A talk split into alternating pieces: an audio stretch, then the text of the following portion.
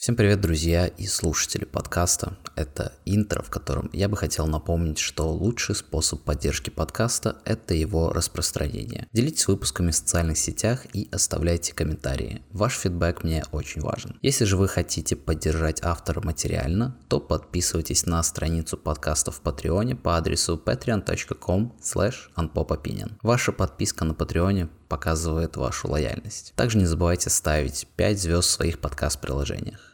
Приятного прослушивания.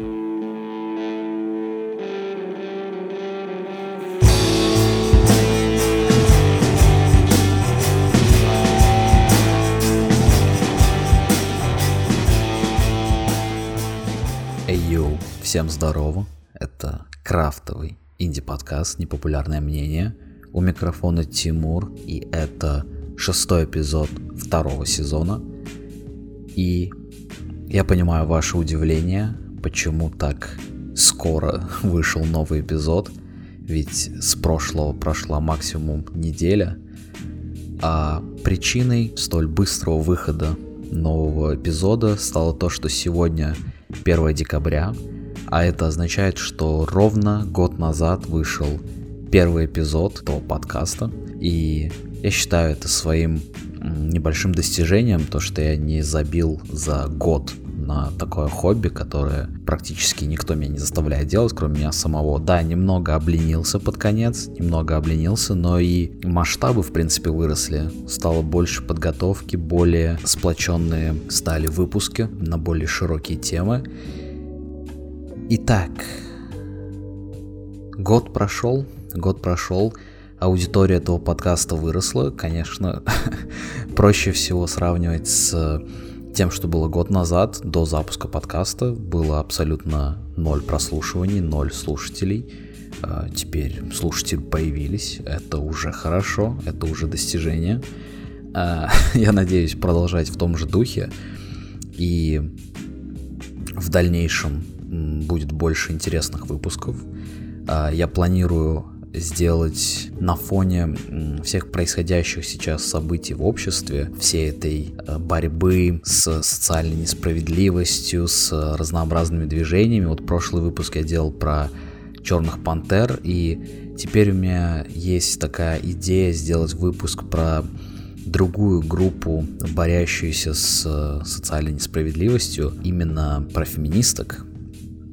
Э, хочется сделать выпуск в формате такого можно сказать, интервью, но проблема в том, что в моем окружении нет феминисток, и, честно говоря, а, я ни разу в жизни при всем своем разнообразии а, людей, с которыми я общаюсь, ни разу не сталкивался с прям-таки настоящей живой феминисткой. И видел их только, можно сказать, в роликах на ютубе и все. И вот у меня в связи с этим появилась такая мысль, а, если среди моих слушателей, а, судя по статистике, как минимум ВКонтакте, довольно-таки много слушательниц, хотелось бы узнать, если среди вас или среди ваших знакомых есть какие-нибудь феминистки, которых есть желание прийти и пообщаться на эту тему. Сразу говорю, что это не будет выпуск из серии засирания феминистки и э, не будет стоять задачи как-то унизить ее и сменить ее взгляды. Нет, это просто а, будет формат интервью, чтобы узнать больше об этой теме. Возможно, я подготовлюсь, возможно, она подготовится, или вы, я не знаю, кто будет участвовать в этом. И такая идея такой беседы у меня возникла. Поэтому, если есть желание или есть такие знакомые, то пишите в сообщение ВКонтакте, да, в сообщение сообщества. И в описании я также э, прикреплю свою личку в Телеграме. То есть, если у вас нет ВКонтакте, то можете написать в Телеграме. Сегодня хотелось бы перейти к э, теме этого выпуска, э, этого блока про революции. Да, у нас уже была революция народной власти, которая произошла на Филиппинах такая продолжающаяся борьба черного населения за права, которая до сих пор продолжается. И сегодня хотелось бы поговорить о революции, которая произошла, но которая не увенчалась успехом. Даже несмотря на все имеющиеся ресурсы организаторов этой революции и возможности. А именно сегодня хотелось бы поговорить о августовском путче.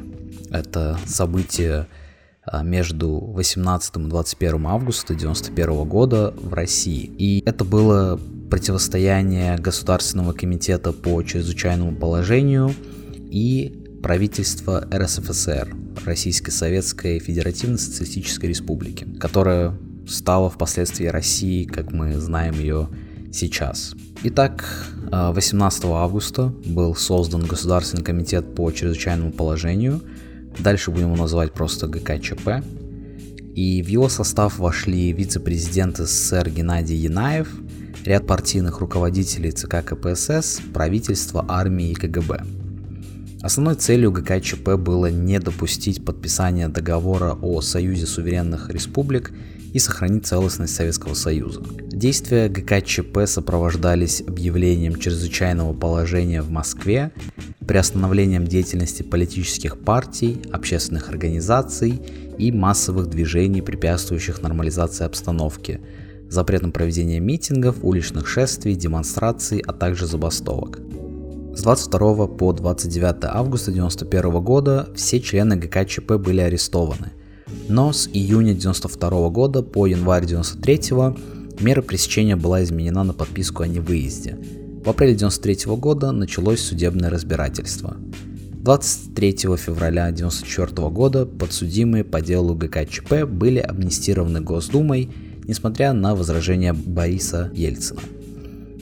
Вот тут бы можно было бы, в принципе, закончить этот короткий выпуск. А, такой вот сразу спойлер с самого начала, чем все закончилось. Э, понятно, что революция не свершилась, не произошла, но нам же больше интересно разобраться, что стало причиной и что привело к такому развитию событий. Потому что в масштабах истории это буквально событие 30-летней давности, не, не так уж и много, по сути. С тех пор сменился только один президент, по сути. Итак, с чего же все началось? Еще в 1989 году, после мартовских выборов на съезде депутатов СССР, начала формироваться политическая и экономическая платформа для оппозиции.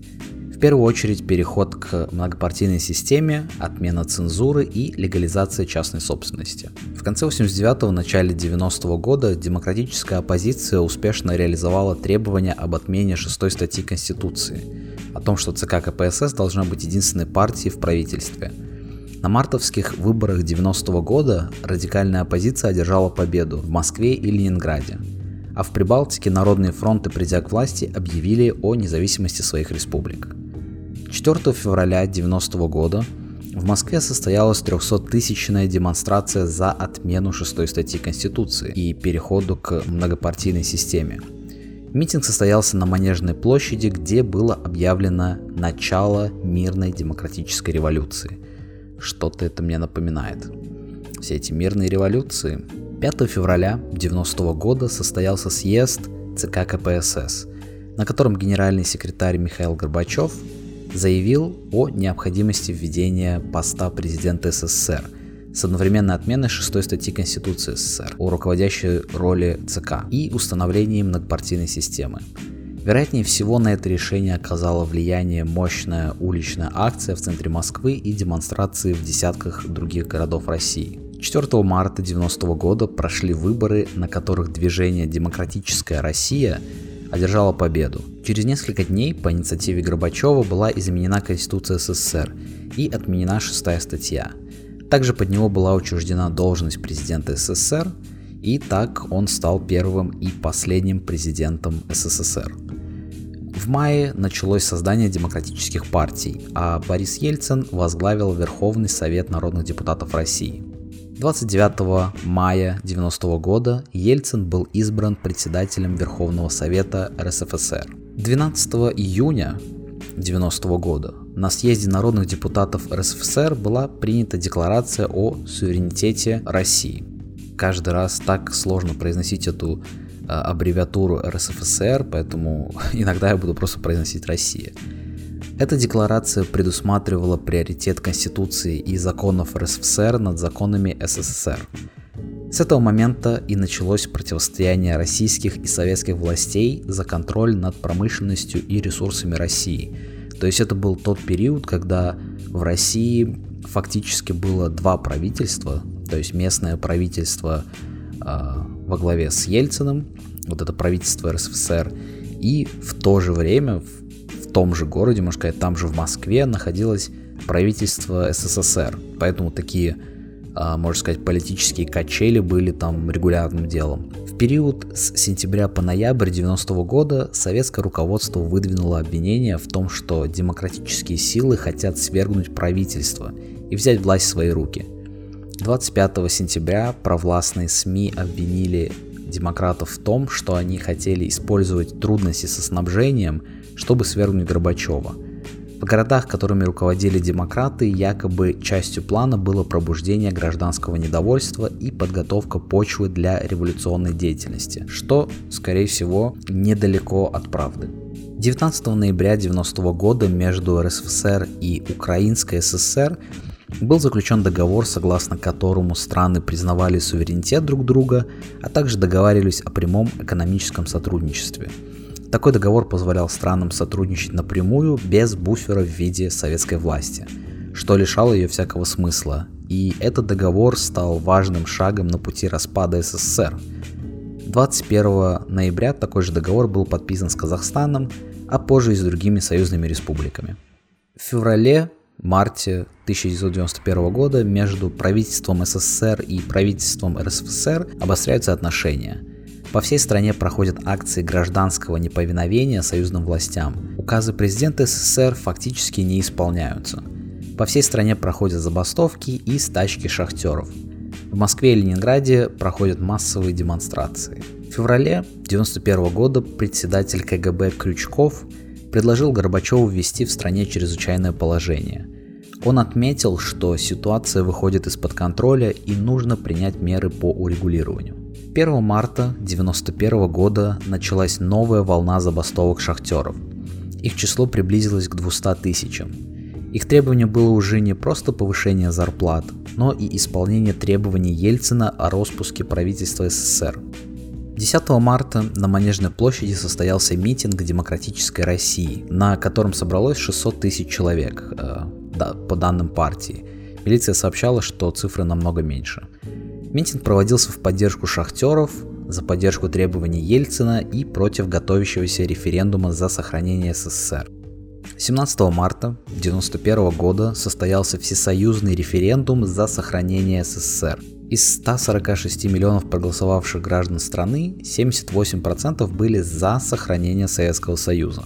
28 марта 1991 года на совещании у Горбачева была создана комиссия во главе с вице-президентом Янаевым, которая должна была подготовить введение чрезвычайного положения в стране.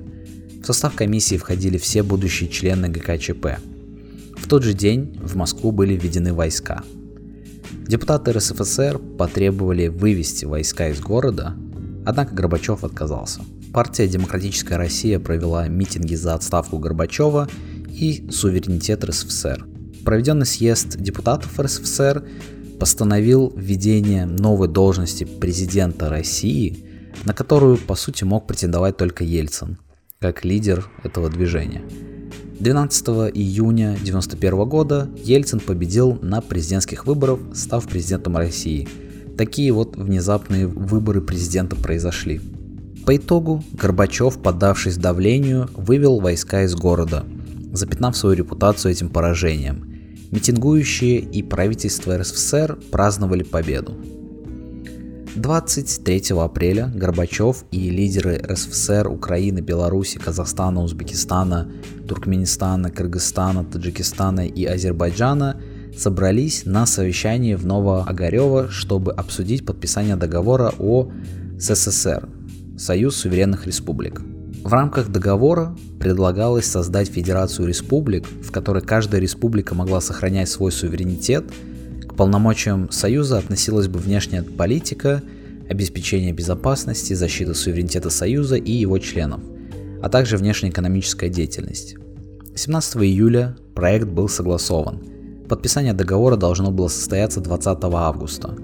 Это решение вызвало негативную реакцию у силовиков, в частности, Язова, министра обороны, Пуго, министра внутренних дел, и Крючкова, председателя КГБ. 20 июня В Берлине госсекретарь США Джеймс Бейкер предупреждает министра иностранных дел СССР Александра Бессмертных со ссылкой на разведданные о возможном заговоре с целью отстранения Горбачева от власти и причастности к нему председателя КГБ Крючкова. Аналогичную информацию посол США в СССР Джек Мэтлок передает Горбачеву при личной встрече. Несмотря на эту информацию, 4 августа Горбачев отправился на отдых в президентскую резиденцию в Крыму. 18 августа министр обороны Язов на секретном объекте КГБ в Москве проводит совещание о введении чрезвычайного положения и вводе войск в Москву. Представители Минобороны отправились в Крым, чтобы получить одобрение Горбачева. Горбачев был не против, но и не хотел давать разрешение прямым текстом. Поэтому он сказал, черт с вами, делайте что хотите, но доложите мое мнение. А, очень странно сформулированная фраза, но цитата есть цитата. А, а в конце встречи все пожали руки, что было негласным согласием. Позже на суде было установлено, что Горбачев, если и не хотел введения чрезвычайного положения, то уж точно никак этому не противостоял. Это стало одной из причин оправдательного приговора членам ГКЧП. Горбачев отказался лететь в Москву на подписание договора об СССР, а, сославшись на состояние здоровья, внезапный приступ радикулита – Позже на суде Горбачев заявил, что хотел поехать, но его блокировали и не выпускали власти ГКЧП, а также отключили в его резиденции всю связь, хотя позже расследования и показания свидетелей подтвердили, что связь работала и Горбачев ей даже несколько раз пользовался. 19 августа СМИ СССР сообщили о том, что ввиду неспособности Горбачевым исполнять свои обязанности, полномочия президента переходят к вице-президенту Янаеву, а также создан ГКЧП. Комитет объявил о введении чрезвычайного положения в некоторых местностях страны, а на самом же деле положение было введено только в Москве. В тот же день Ельцин мобилизовал всех своих сторонников в верхних эшелонах власти. Коалиция рассылала по факсу воззвание к гражданам России, а Ельцин подписал указ о незаконности действий ГКЧП, а рупором противников ГКЧП стало радио «Эхо Москвы». Правительство Ельцина заняло оборону в Белом доме, это дом правительства. По городу начинаются перемещения военных. По указу министра внутренних дел Бориса Пуго, внутренние войска должны были взять под охрану Центральный телеграф, ТАСС, телецентр Останкина, радиостанции, ТЭЦ, водонапорные станции, мосты и подъезды к ним. Это было сделано либо чтобы избежать диверсии на объектах, либо чтобы контролировать их, имея давление на оппонентов. К полудню возле Белого дома собрался стихийный многотысячный митинг. Депутаты РСФСР призывали людей к бессрочной забастовке. В то же время к Белому дому подъехала бронетехника 106-й воздушно-десантной дивизии во главе с генералом Александром Лебедем, э, который на следующий день вместе со своей дивизией перешел на сторону РСФСР. Впоследствии занимал высокие должности в руководстве России. Собравшиеся люди начали возводить баррикады вокруг Белого дома – а Ельцин издал указ номер 61, которым органы исполнительной власти, включая силовые структуры, были переподчинены президенту России. Фактически он призвал переходить военных на свою сторону, обещая им такое списание грехов в случае победы. На пресс-конференции участники ГКЧП нервничали. Журналисты задавали вопросы, обвиняли их в государственном перевороте, а Янаев пытался заверить всех, что взятым Горбачевым курс на перестройку продолжится без изменений. Днем 20 августа генералами КГБ и МВД был разработан план по захвату Белого дома. С военной точки зрения план был безукоризненным. Начать должны были танки, как планировалось они произведут устрашающий выстрел с близкой дистанции и проделают проходы в завалах. Затем бойцы отдельной мотострелковой дивизии имени Дзержинского вклинятся в ряды защитников, раздвинут их, расчистят путь к подъездам Белого дома и будут удерживать коридор. А в коридоры войдут тульские десантники, которые с помощью техники взломают двери и застекленные проемы в стенах, после чего завяжут бой на этажах здания. В этот момент бойцы Альфы, действующие по самостоятельному плану, будут осуществлять внутри Белого дома поиск и нейтрализацию руководителей сопротивления – производить так называемую зачистку помещений. Зачистка помещений по действию группы альфа – это а, выбивание двери закидывание туда гранаты и очередь из автомата. Такая вот зачистка здания. То есть э, вряд ли бы руководителей РСФСР взяли бы живыми в этом случае. План был одобрен членами ГКЧП, однако документы подписаны не были. Из-за того, что не было официального разрешения, между генералами начался разлад. Александр Лебедь перешел на сторону протестующих, а командиры Альфы и Вымпела Карпухин и Бесков просили командование КГБ отменить операцию. Так и не получив одобрения ГКЧП, штурм был отменен. Вечером 20 августа Ельцин издал указ номер 64 о временном принятии на себя обязанностей главнокомандующего вооруженными силами СССР на территории СССР. Одновременно назначив генерал-полковника Константина Кобица министром обороны РСФСР, что в принципе странно, по их логике после этого военные должны были перейти на их сторону, хотя по сути Ельцин сам себя назначил главнокомандующим. Кобец подготовил указ об отмене комендантского часа, а также возвращении подразделений армии на их базы. Основная ставка была на агитацию верных ГКЧП войск, и депутаты РСФСР отправились в различные военные части с целью проведения агитационной работы и переманивания войск на свою сторону. 21 августа по всему городу происходит столкновение демонстрантов и вооруженных сил. Происходит стрельба в воздух. В полночь при попытке демонстрантов остановить колонну БМП в туннеле между Садовым кольцом и Новым Арбатом в результате хаотичного маневрирования и стрельбы погибло три человека. Позже все трое получили звание Героев Советского Союза посмертно. Эти три человека стали единственными жертвами этой революции, как ни странно. В сторону Белого дома начали двигаться танки и БТРы. Депутаты РСФСР призвали людей встать вокруг Белого дома, держась за руки, и действовать на военных только уговорами, не провоцируя их на агрессию.